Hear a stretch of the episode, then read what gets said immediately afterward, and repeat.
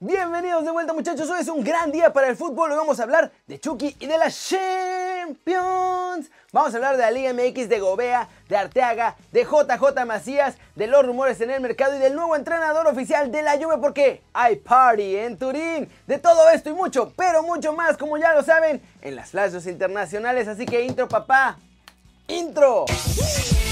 Eh, Esperando contra Atlético de Madrid.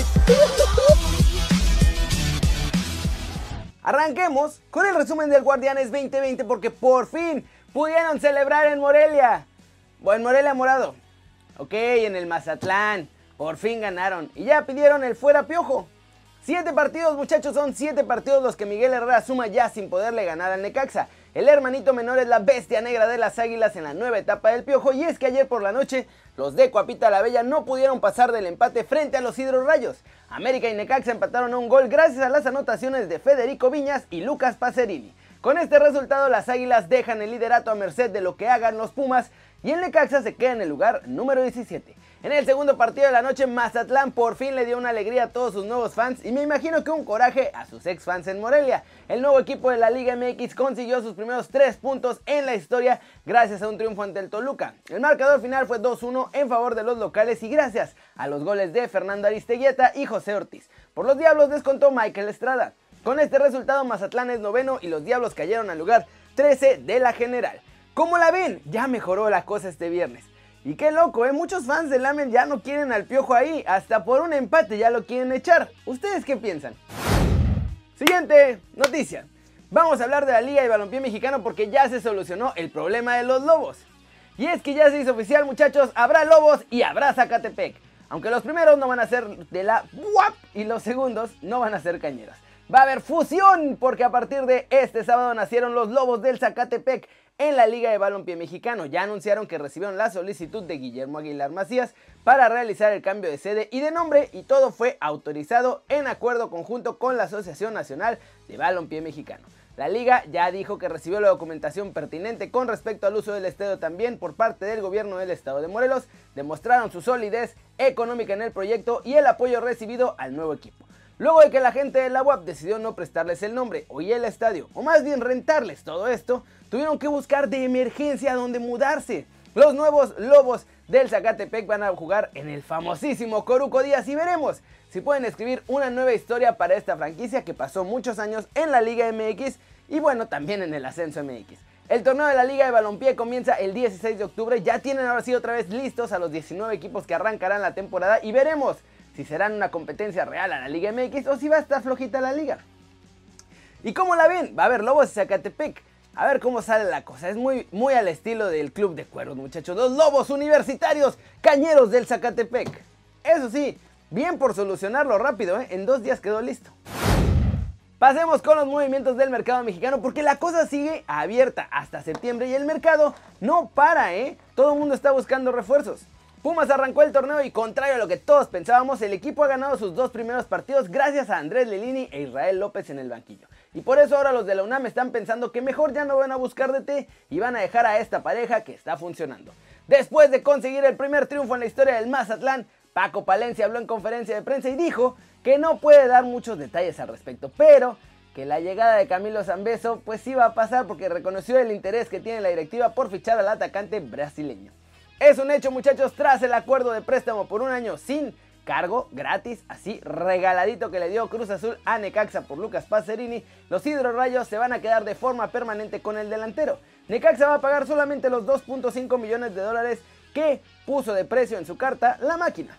De acuerdo con TIC Sports, muchachos, Edwin Cardona, que actualmente está en los solos, es la opción que tienen en la mesa en Boca Juniors en caso de no lograr fichar a Silvio Romero. Aprovechando que ya lo conocen y que no ha tenido nada de regularidad con Tijuana en este arranque del Guardianes 2020. Marco Fabián será bravo muchachos. El mediocampista ya llegó a un acuerdo con la directiva de Juárez y será su nuevo refuerzo. Allá en la frontera solamente falta que firme su contrato, cosa que va a pasar esta misma semana ya que llega a México para pasar las pruebas médicas con los Bravos de Juárez. ¿Qué tal?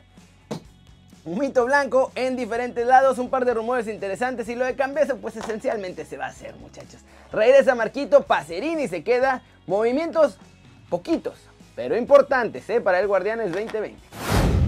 Y vámonos, vámonos con el resumen de los mexicanos en el extranjero y que se van al extranjero porque se va José Juan Macías, muchachos, ya está cerrado, hay acuerdo entre Chivas y un club europeo. Ya faltan detalles para su marcha y hoy fue noche de Champions para Chucky. En Rayados de Monterrey, Antonio Mohamed en videoconferencia de prensa confesó que los chavos tienen que tener paciencia, que a todos les va a llegar su momento para irse a Europa. Sin embargo, parece que el momento va a estar muy cerca, ¿eh? La pandilla no quiere dejar salir a César Montes y tampoco a Jonathan González, que ahora desde España me dijeron que el Celta de Vigo, donde está Néstor Araujo, quiere ficharlo al grado que están dispuestos hasta pagar su cláusula de rescisión, que está cerca de los 20 millones de billetes verdes. En Chivas muchachos, no solo ya llegaron las ofertas, ya hay acuerdo prácticamente cerrado entre Chivas y uno de los cuatro equipos que están negociando la llegada de Macías. Infelizmente, todavía no les puedo dar muchos detalles porque me lo pidieron así, pero lo que sí es prácticamente un hecho es que se nos va a Europa. Estamos a nada de que se haga oficial el acuerdo. Recuerden que hay cuatro interesados, Lille, Marsella, Lazio y la Real Sociedad. Y bueno, el ganón parece que es el que más miedo tenía. No les puedo decir más. En Madrid, los reporteros cubriendo el entrenamiento del Atlético me contaron que Cholo Simeone practicó previo a la Champions con el más guapo de todos nosotros como titular, por lo que parece que podríamos verlo jugar ante el RB Leipzig. En España, muchachos, también fue noche de Champions para Chucky Lozano, que aún con insignia medio lesionado, vio como Gatuso me lo dejó en la Vancomer de inicio. Y bueno, el Karma le metió dos cachetadas a Reino porque el Barcelona les puso un baile en el primer tiempo para dejar el partido 3 a 1 y sentenciada la llave. Ya en la segunda mitad, Chucky Lozano entró para jugar 20 minutitos. Mm, más o menos tuvo una chance casi al entrar al partido de cabezazo, pero la mandó por arriba. Y después el Barcelona como que agarró confianza y empezó a controlar el partido. Así que la eliminatoria se la llevaron los Blaugrana. Con esto ya solo queda saber qué pasará con Chucky, porque no creo que esté feliz para hacer el relevo de lujo de algunas veces. Así que vamos a ver si logra forzar su salida o termina quedándose ahí. ¿Cómo la ven? Buenas noticias para los que van en camino. Rayados no quieren perder a nadie, así que solo se van Montes y Jonah si pagan sus cláusulas. Y ojalá que esta semana podamos confirmar tanto la marcha de Jonah al Celta como, que casi seguro la vamos a hacer, la marcha de Macías, muchachos. Flash News, la Juventus corrió este sábado a Maurizio Sarri después de que los echaron este viernes en los octavos de final de la Champions. El León, ¿se acuerdan? Bueno, después de un par de horas de anunciar su despido, también sorprendieron anunciando a Andrea Pirlo como el nuevo entrenador de la vecchia señora para la siguiente temporada. Rafael Barán, que firmó uno de los peores partidos en su carrera jugando como el mejor central del Manchester City, consideró que la derrota que provocó la eliminación del Real Madrid en los octavos de final de la Champions fue su culpa y así lo admitió ante los medios. La MLS reveló que van a reanudar la temporada regular de este año con el primer juego programado para el 12 de agosto, un día después de la final de su torneo ese de MLS is Back. En las noches mágicas de las Champions, muchachos, Chelsea terminó la obra que ya tenía encaminada, pues mientras grabo este video van ganando 4-1. Es una paliza feroz. Todavía no termina el encuentro, pero pues ya sabemos qué va a pasar. El resultado final en la pantalla y Bayern avanza porque Chelsea necesita como 10 goles para clasificar. El lateral izquierdo, Johnny Otto, muchachos de los Wolves, tiene tocado el ligamento cruzado anterior de la rodilla y tendrá que pasar por el quirófano, así que se pierde lo que resta de Europa League y tendrá varios meses de baja. Y bueno, vamos a terminar el video con un mito europeo porque... Así como los partidos no paran, tampoco el mercado muchachos, ni un día de la semana. En el Valencia se esperan movimientos importantes en este mercado de fichajes y el club sigue buscando posibles incorporaciones. El nuevo nombre que suena para los Che es Keita Valde, pues le gusta la directiva después de su última temporada en el Mónaco. Tottenham quiere llevar a cabo algunas remodelaciones de la plantilla también, a petición obviamente de Don Mo. Y quieren fortalecer la defensa. Interesan Milan Skriniar y Seki Selic. La decisión de de no alinear a Vinicius ante el City generó un montón de polémica muchachos. El brasileño no entiende por qué no juega y el PSG quiere aprovechar y decirle que se vaya a jugar allá junto a Neymar y que deje al Real Madrid.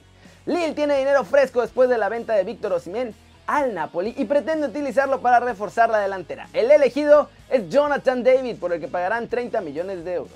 El Manchester United ya se puso en contacto con Marcos Rojo, el defensa argentino volverá a Inglaterra para preparar la siguiente temporada. Estaba ahora en estudiantes, pero no jugó más que un partido.